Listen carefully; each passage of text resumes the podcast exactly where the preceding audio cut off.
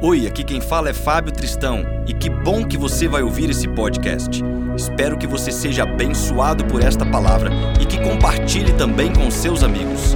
A todos que nos abençoam com o suporte para isso tudo acontecer, muito obrigado e que Deus te abençoe.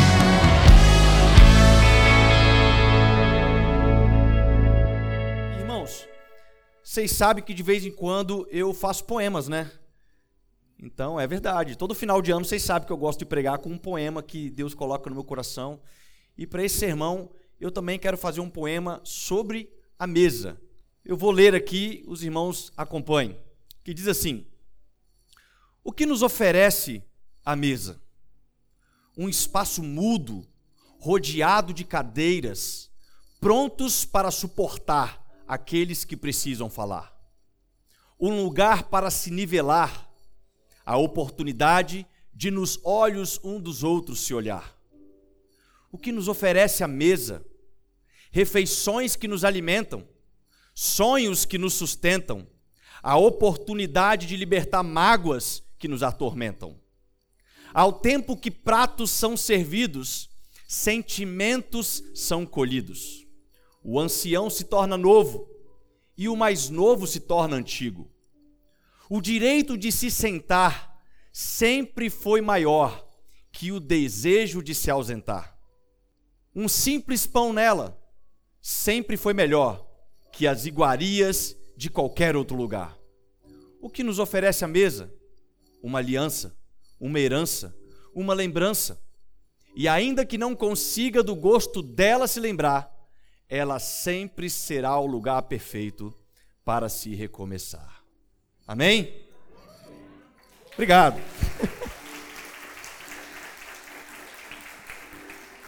Então, hoje é o dia que nós celebramos a ceia, irmãos.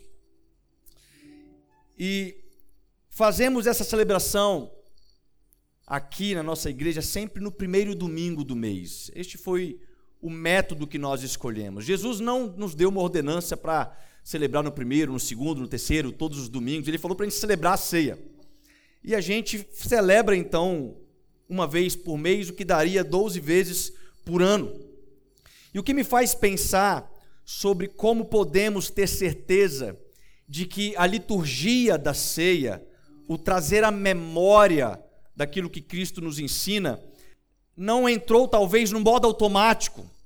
Como que nós podemos olhar para dentro de nós e não deixar com que dezenas e centenas de celebrações que fizemos ao longo de 30 anos de história desta igreja, talvez não tenha perdido o teu verdadeiro significado, que não está apenas no pão e no vinho, mas em todo um simbolismo que rodeia aonde esses elementos se apresentam a celebração da Páscoa. A ceia, ela foi colocada por Jesus exatamente no momento que os judeus celebravam a Páscoa. Era o 14 dia do mês de Nissan, o dia em que eles sacrificavam o cordeiro da Páscoa, trazendo à memória uma ordenança perpétua que foi colocada para o povo hebreu quando ainda eles estavam no Egito.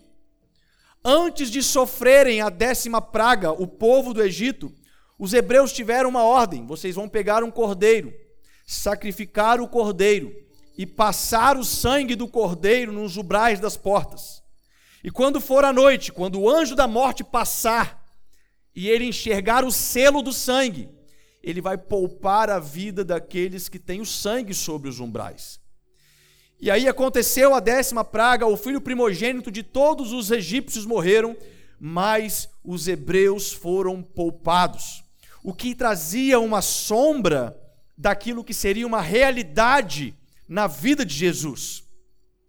Então a ceia, ela é exatamente ordenada no ambiente da mesa em que se celebra a Páscoa de forma perpétua. E por que que isso me faz pensar desta forma? Que talvez a gente pode fazer tantas ceias e de uma forma despercebida deixar de usufruir de tantas bênçãos, de tantos significados que temos, juntamente com o pão e com o vinho, temos para sermos abençoados. Tantas pessoas que querem se assentar à mesa para cear, mas não querem se assentar na mesa para usufruir do real significado daquilo que rodeia a mesa. E a pergunta que nós temos que fazer é: o que nos oferece a mesa? Diferente daquilo que nós exercemos aqui na nossa liturgia, aonde nem mesmo temos uma mesa. Fazemos uma memória, levantamos os elementos, damos graças e fazemos uma memória. Mas a ceia, ela tem o benefício da mesa. Ela tem esse poder da mesa. E Jesus, ele não quer que o seu sentimento seja de obrigação. Eu vou na ceia porque eu tenho que ir na ceia. Se eu não for na ceia da minha igreja, todo mundo vai achar que eu estou em pecado. Se eu não participar com a minha igreja, as pessoas podem falar mal de mim. Então, alguns geram o sentimento de obrigação de participar da liturgia da ceia, mas eu posso te garantir que Jesus não quer que você participe da mesa da ceia com o sentimento de obrigação, como um filho que se assenta na mesa na hora do almoço, mas o coração dele na verdade era: poxa, eu queria estar sentado era no sofá vendo televisão. Mas os meus pais me obrigam a sentar na ceia. Jesus não quer isso de você. Jesus não quer que o seu sentimento de se assentar na ceia seja como talvez a realidade de muitos que trabalham arduamente e talvez tenham um curto período de almoço e se ao se assentar na mesa para almoçar, almoçam na maior velocidade que podem. Dez minutinhos e eles precisam sair da mesa. Muitas das vezes se assentam com seus colegas de trabalho, mas a, o tempo é tão curto que eles comem do alimento da mesa, mas deixam de se alimentar daquilo que o restante da mesa te oferece. Quantas coisas boas a mesa nos oferece. E existem muitos pontos que nós precisamos usufruir na mesa com Cristo, além da necessidade de cumprirmos uma ordenança de Cristo, de celebrar a ceia. Você pode saciar a sua fome na mesa, mas existem inúmeros outros valores bíblicos que podemos exercer na mesa. E os valores que Jesus compartilhou na mesa, eles se iniciaram na escolha da mesa. O texto de Lucas, capítulo 22, versos 7 ao 12, que narra essa história, diz o seguinte: Chegou, porém, o dia dos ázimos, em que importava sacrificar a Páscoa, e mandou a Pedro e a João, dizendo: Ide, preparai-nos a Páscoa, para que a comamos. E eles lhe perguntaram: Onde queres que a preparemos? E ele lhes disse: Eis que quando entrardes na cidade, encontrareis um homem levando um cântaro de água. Segui-o até a casa em que ele entrar. E direis ao pai de família da casa: O mestre te diz: Onde está o aposento em que hei de comer a Páscoa com os meus discípulos? Então ele vos mostrará um grande cenáculo mobiliado. Aí fazei os preparativos. Sem dúvidas, irmãos, sem dúvidas nenhuma, haviam muitas mesas disponíveis dentro de Jerusalém neste momento. Muitas casas que poderiam oferecer o espaço da mesa.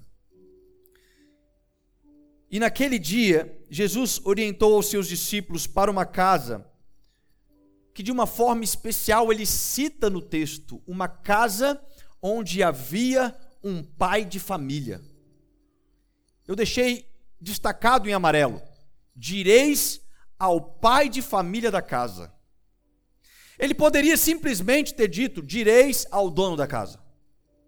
direis aquele empresário, direis a qualquer outra coisa, mas o título a qual acompanha este homem que vai ceder o espaço para que Jesus celebre a Páscoa com seus discípulos. Ele tem o adjetivo o pai de família, que possui uma mesa na sua casa. E quero eu conjecturar que provavelmente tinha o hábito de se assentar com seus muitos filhos, porque a mesa assentou doze discípulos mais Jesus, treze pessoas em cima de uma mesa, assentados à mesa, perdão. Em cima da mesa ia ser uma festa, né?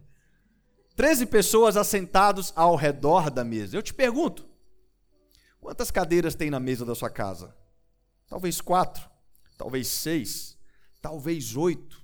De repente, um, dois ou três vão falar, tem doze.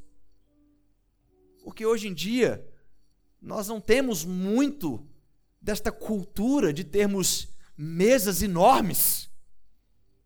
Talvez nos nossos tempos de 40, 50 anos atrás, aonde os nossos pais, avós e bisavós viveram na geração chamada baby boomer, depois da Segunda Guerra Mundial, e eles tiveram que fazer filhos, via-se pouca televisão e se faziam muitos filhos. Famílias com 15, 17, 20 irmãos. Eram casas onde temos um retrato similar àquela que Jesus encontra. Fale para este pai de família. Isso nos mostra um primeiro valor mostrado por Jesus, em que mesa é local de família. Mesa é local de família. Uma família, ela está sempre pronta para se assentar à mesa. Uma família, ela tem prazer de se assentar à mesa. Ainda que você pense, poxa, então eu estou fora da minha família, porque um almoça na sala, o outro almoça no quarto, o outro almoça em horários diferentes. Ainda que essa seja uma triste realidade, porque isso não é legal. Mas quando vocês se assentam na mesa juntos, existe um prazer. Existe uma bem-aventurança. Quando vocês se assentam à mesa e os nossos equipamentos eletrônicos ficam para fora, e a gente pode em um espaço de um metro para o outro, ceiar, partir o pão, celebrar e dar graças pelo alimento que está na mesa, e ali termos um tempo precioso de família. No verso 14, ele diz assim: Chegada a hora, Jesus pôs-se à mesa com os apóstolos e lhes disse: Eu tenho desejado muito comer esta Páscoa convosco, antes do meu sofrimento. A mesa, irmãos, é o local perfeito para nos alegrarmos em tempos difíceis. A mesa nos traz o sentimento de vitória, de união, de amor. A mesa, ela nos traz esta possibilidade de sentir a segurança que não estamos sozinhos. Muitas pessoas querem fugir da mesa nos dias difíceis. Mas Jesus, antes do seu sofrimento, ele diz: Eu estava desejoso por assentar na mesa com vocês. Meu coração desejava esse momento. O meu sofrimento está próximo. E o que eu mais queria era me assentar com os meus irmãos, com os meus discípulos, com a minha família. Então, se não for gerado em nós o sentimento real como família de Cristo, nós jamais ficaremos confortáveis na mesa. Não podemos deixar de se assentar à mesa como família em Cristo. O domingo de ceia, ele precisa gerar o sentimento de uma forma transbordante, abundante, de que nós somos irmãos em Cristo. Muitas pessoas que estão vivendo em dias difíceis deveriam estar aqui no domingo de ceia, mas eles escolhem procurar outras mesas para se assentar. Talvez a pessoa está vivendo uma dificuldade pecaminosa. E ao invés de se assentar na mesa com seus irmãos para ser encorajado na sua caminhada cristã, para se confessar, para receber perdão, ele foge da mesa. Sabe quando, talvez na sua casa, alguém fica emburrado, você fica emburrado com seu cônjuge, fica emburrado com o filho, filho com o pai, filho com a mãe. Chega na hora do almoço, né? O que, que acontece geralmente? Vou sentar na mesa, não. Pessoas em momentos difíceis têm a carnalidade de fugir da mesa. Porque a mesa demanda a necessidade de nos amar em família. A palavra diz em Salmos, no capítulo 1, que bem-aventurados os que não andam segundo os conselhos dos ímpios e nem se assenta à roda dos escarnecedores. Tem pessoas que estão deixando de se assentar na mesa de Cristo para se assentar em mesas aonde, aonde eles pensam que estão sendo aceitos. Irmãos, a mesa de Cristo, o local onde celebramos a ceia, esta mesa aqui representada hoje, onde todos nós estamos assentados ao redor dela, ela pode ser até confrontadora. Ela pode até mesmo nos exortar a um nível de dificuldade por causa das nossas falhas. Porque talvez durante as nossas semanas, antes de nos assentar na mesa, falhamos com o irmão, ou demos um mau testemunho, ou tivemos uma dificuldade, um problema na equipe que servimos na igreja. Ah, o líder me tratou mal. Ah, eu desobedeci a liderança. Ah, eu fiz algo assado. E aí chega no momento da mesa, as pessoas elas têm essa particularidade. Eu vou me vou me excluir. Tomara que nem sobre lugar para mim na mesa.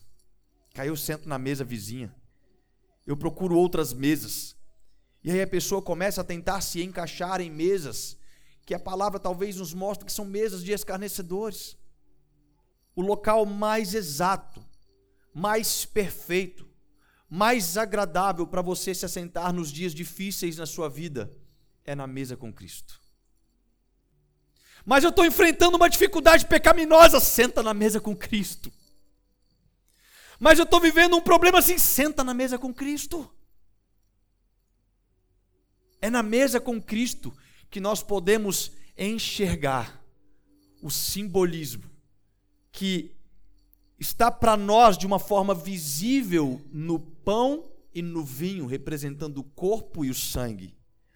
Mas os benefícios que rodeiam isso é que pode nos trazer uma, uma virada de mente. Então escolha a mesa certa para se assentar. E a mesa certa para se assentar, irmãos, é na ceia. É com os teus irmãos em Cristo. E a gente precisa rever um pouco dos nossos conceitos sobre como nós estamos lidando como irmãos em Cristo. É sério. Qual é o nível de relação amorosa que nós temos uns com os outros dentro desta igreja? Porque viver em comunhão não é fácil. Eu tenho dificuldades, às vezes, com a minha esposa e os meus filhos que moram debaixo do meu teto, e eu daria vida por todos eles.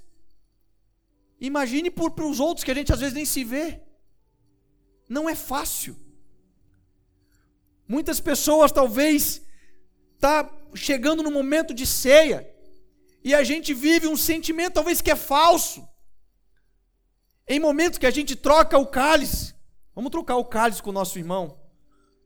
E aí vem aquele irmão que a gente está magoado. Vem aquele irmão que fez algo de ruim para a gente, que nos deu uma pontada, que nos feriu de alguma forma e aquele problema ainda não foi resolvido. Talvez a gente, de forma superficial, para não ficar feio, a gente troca o cálice, né? Mas por dentro, talvez a gente está assim, seu Judas, espero que você morra quando tomar esse cálice. porque o sentimento precisa ser revisto.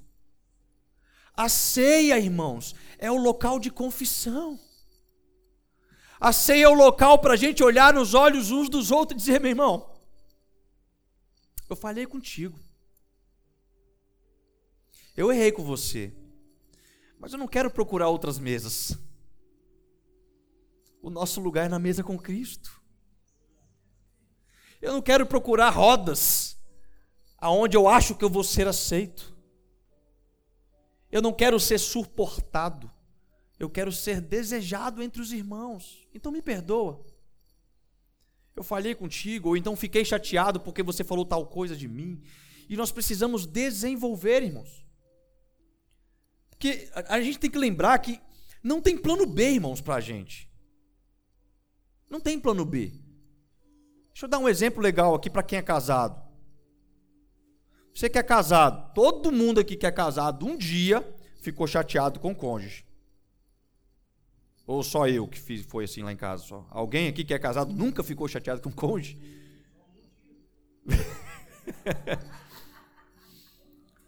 Porque casamento é assim, irmãos. Casamento é ferro afiando ferro. Não é verdade? Mas aí o que acontece? A gente fica chateado. Alguns, alguns, alguns o que, que fazem? Se enche de orgulho, bota um bico na cara. Não vou pedir perdão. Ele errou. Ele que peça perdão. Ela errou. Ela que peça perdão. Aí vai ficando de bico. Aí passa um dia. Passa dois dias. Passa três dias, o varão já está ficando doido. Vai passando. E daqui a pouco, irmãos, ele pensa o seguinte: para que, que a gente está fazendo isso? Para que, que a gente está ficando chateado? Porque eu não vou abandonar ela, ela não vai me abandonar, eu vou ficar perdendo tempo dormindo de calça, para quê? Eu não quero saber quem está certo, quem está errado, eu quero ter comunhão. Então, me perdoa, me libera perdão, eu errei. A gente não faz isso no casamento? A gente vai aprendendo, irmãos. Depois de uns anos de casado, você vai, você vai entendendo que não vale a pena ficar de bico para saber quem está certo. Vai lá logo, pede perdão, irmãos. E dorme feliz.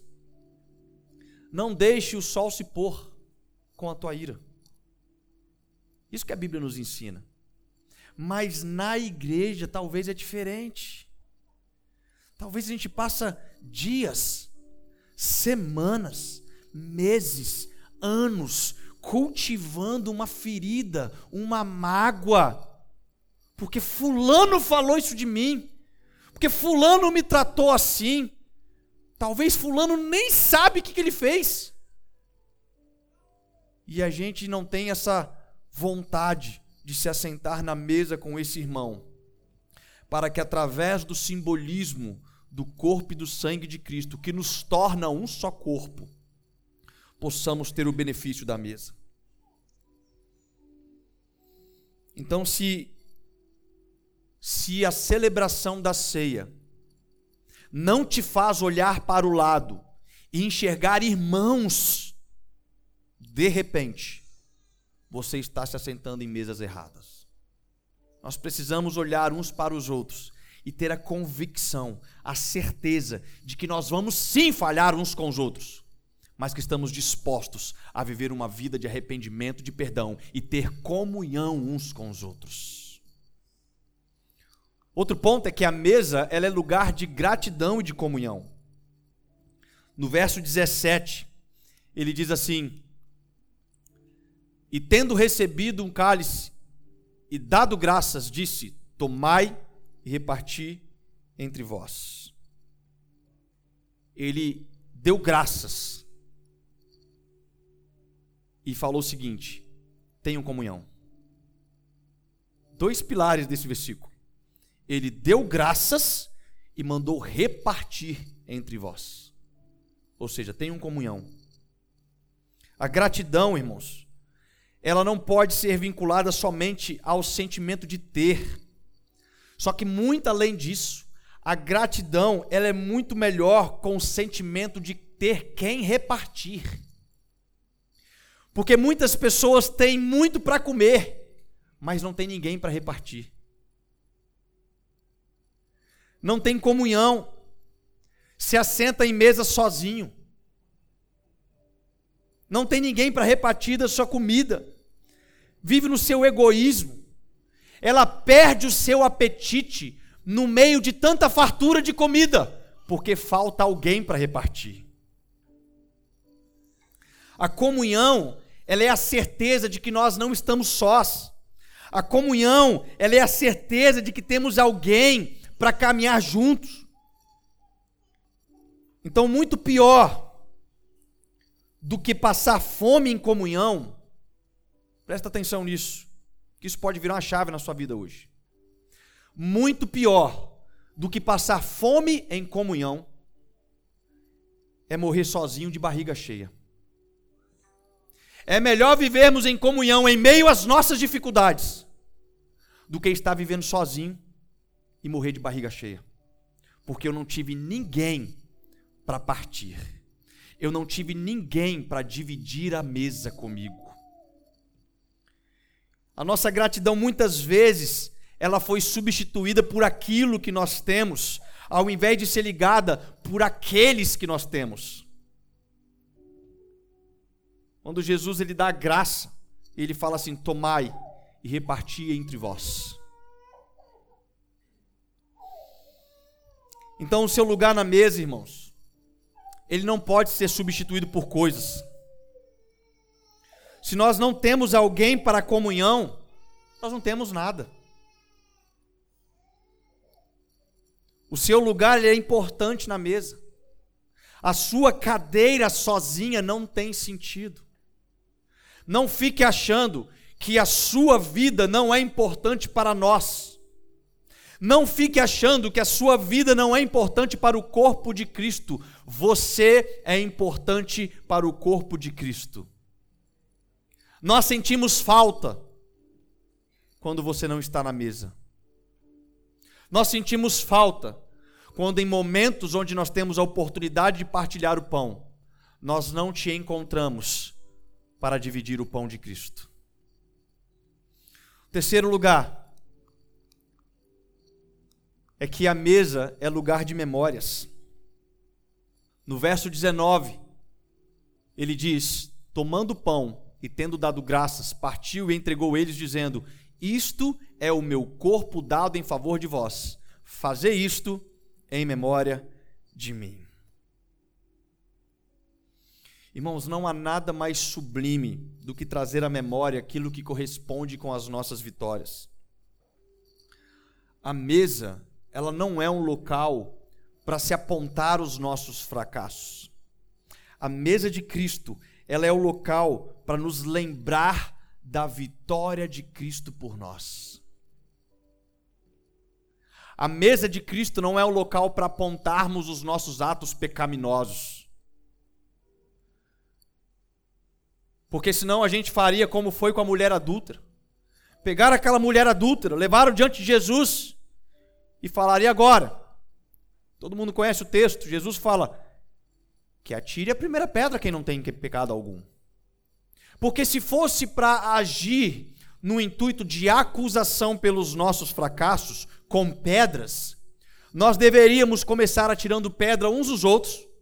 E depois que todo mundo morrer, ia ficar um vivo. Esse único vivo tinha que pegar pedra e matar na própria cabeça. Porque todos nós somos indignos, não merecedores de se assentar na mesa com Cristo. E é exatamente por causa do sacrifício de Jesus, é que nós temos hoje a condição de se assentar à mesa. E para que a gente não se esqueça o que foi que nos proporcionou nos assentar na mesa, ele fala: façam memória de mim. Quando vocês se reunirem para partir o pão, não fique achando que você pode e o outro não pode. Não fique achando que o irmão Y não vai comer do pão porque ele pecou naquela semana, porque ele fez aquilo, porque ele fez assado. Não, não, não, não, não, não. Façam memória de mim. Lembrem-se que todos podem se assentar na mesa por causa daquilo que eu fiz e não por causa daquilo que vocês fazem. Lamentações capítulo 3, versículo 21, nosso versículo tema do mês desse durante esse mês é quero trazer à memória aquilo que me dá esperança. Tem pessoas que no momento da ceia ficam trazendo à memória os seus fracassos, as suas derrotas. Ficam se autoanalisando, poxa vida, eu caí de novo no pecado essa semana. Meu Deus, que dificuldade! E eu errei, e eu vacilei, e eu não consegui me santificar para domingo de ceia. Pensa numa religiosidade infernal. É daqueles cristãos que na semana da ceia tentam viver uma vida mais santa para não fazer feio na hora da ceia. Irmão, para com isso. A nossa vida de santidade ela é desenvolvida dia após dia, com ceia ou sem ceia. Amanhã, faltando 30 dias, eu preciso continuar exercendo a minha caminhada de santidade, mediante ao poder santificador do Espírito Santo. Mas tem pessoas que querem fazer tudo certinho na semana da ceia, achando que é aquilo que você faz que te dá o direito de partir o pão. Não é, É o que Jesus fez. Ele, ele, ele fala para gente trazer a memória. E eu quero trazer à memória aquilo que me dá esperança. Quando eu penso nos meus atos, eu não tenho esperança.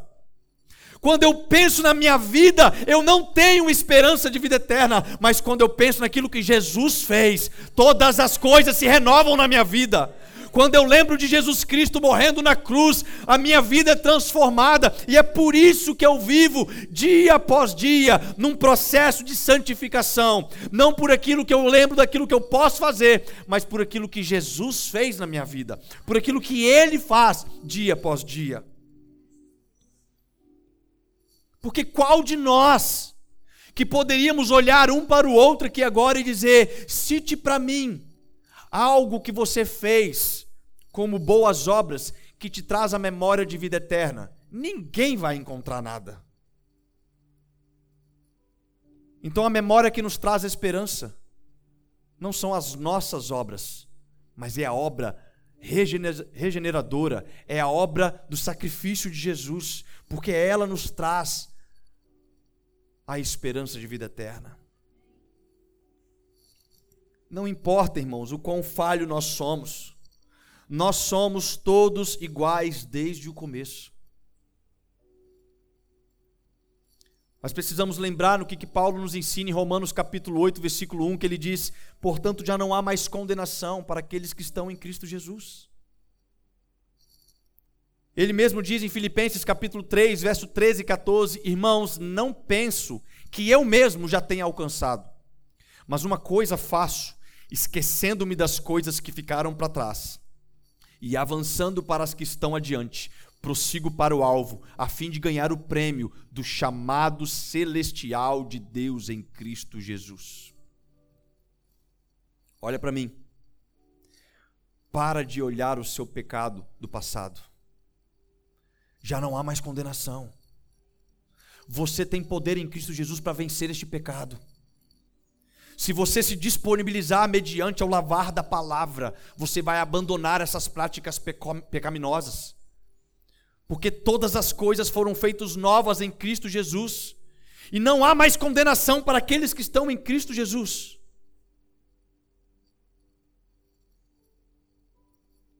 Vamos pensar naquilo que está diante de nós, que é a nossa vitória em Cristo Jesus. Vamos pensar naquilo que está proposto para nós como herança. E isso é uma boa oportunidade que também enxergamos na mesa, que é o quarto ponto.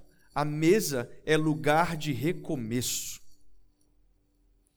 Em Lucas capítulo 15, no verso do 11 ao 32, fala a história do filho pródigo, mas no 15 ao 19, a gente vê o texto dizendo: Levantar-me-ei e irei ter com o meu pai, e direi-lhe: Pai, pequei contra o céu e perante ti já não sou digno de ser chamado filho. Faz-me como um dos teus trabalhadores. Resumindo a história do filho pródigo, ele pede o direito da sua herança de forma antecipada. Pega suas riquezas, vai sentar em outras mesas. Em um determinado momento, as suas riquezas acabam e aqueles que se assentavam à mesa com ele abandonam ele. E ele agora se encontra comendo comidas com os porcos. E ele se lembra se lembra dos seus momentos assentado na mesa com o pai. Ele tem uma memória. Ele fala: Poxa vida, até os trabalhadores dos meus, do meu pai tinham honra. Então, se ele me aceitar como um trabalhador, já está tudo bem. Mas o que, que ele faz? Ele se arrepende e fala: Pai, eu pequei contra o céu e pequei contra ti que aquele jovem não sabia é que o pai dele, ele não estava querendo alguém para ocupar a posição de um trabalhador na casa. Ele estava querendo que o filho dele ocupasse a posição de filho na mesa. Isso foi proporcionado mediante a um posicionamento de arrependimento. Porque a mesa de Cristo, irmãos, é um local de recomeços. Tem pessoas que estavam se assentando às rodas de escarnecedores. Tem pessoas que se converteram ao Evangelho, se batizaram nas águas, serviram aos irmãos, mas em um determinado momento foi fazer, sabe o que? Eu vou experimentar mesas lá fora. E aí percebeu que as mesas lá fora têm gostinho de pérolas aos porcos. A mesa lá fora é interesseira. A mesa lá fora não é a comunhão daquilo que você é, mas a comunhão daquilo que você tem. Quando você deixa de ter, você perde a essência de quem você é. A mesa lá fora não tem benefícios que a mesa de Cristo nos oferece, mas hoje é um dia que, se você tiver um coração arrependido diante de Jesus, Ele está separando o seu lugar à mesa para se assentar com Ele e ter comunhão com Cristo. No verso 22, Diz assim: Mas o pai disse aos seus servos: Trazei depressa a melhor roupa e vista-o.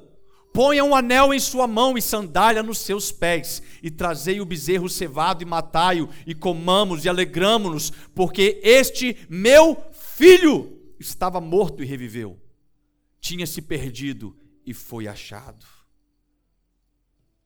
Existe alegria na mesa quando um filho volta a se assentar com o pai. O pai daquele jovem manda preparar uma mesa com a melhor comida, manda os servos preparar as melhores roupas, o melhor anel, a melhor sandália. Sabe por quê? Porque aquela cadeira, a partir daquele momento, não ficaria mais vazia. O filho voltou para o seu lugar na mesa. Porque a mesa, ela é preparada para recomeços. Se você se lembrar daquilo que é seu por direito, se você se confessar e voltar para casa, o Pai Celestial, com muita alegria, te receberá de volta à mesa. Este é o poder da mesa, irmãos. Valores de família, gratidão, comunhão, memórias, a nossa herança de Cristo. A mesa tem este poder.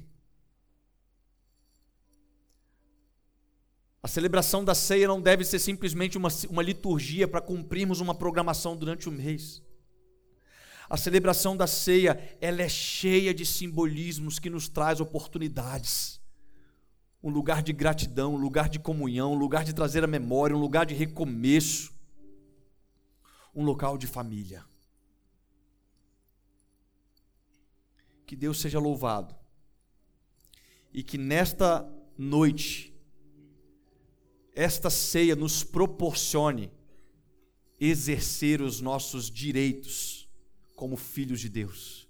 O seu lugar está posto à mesa. Jesus já está sentado à mesa e a sua cadeira está pronta para você. Ele quer partir o pão contigo, ele quer partir o vinho contigo.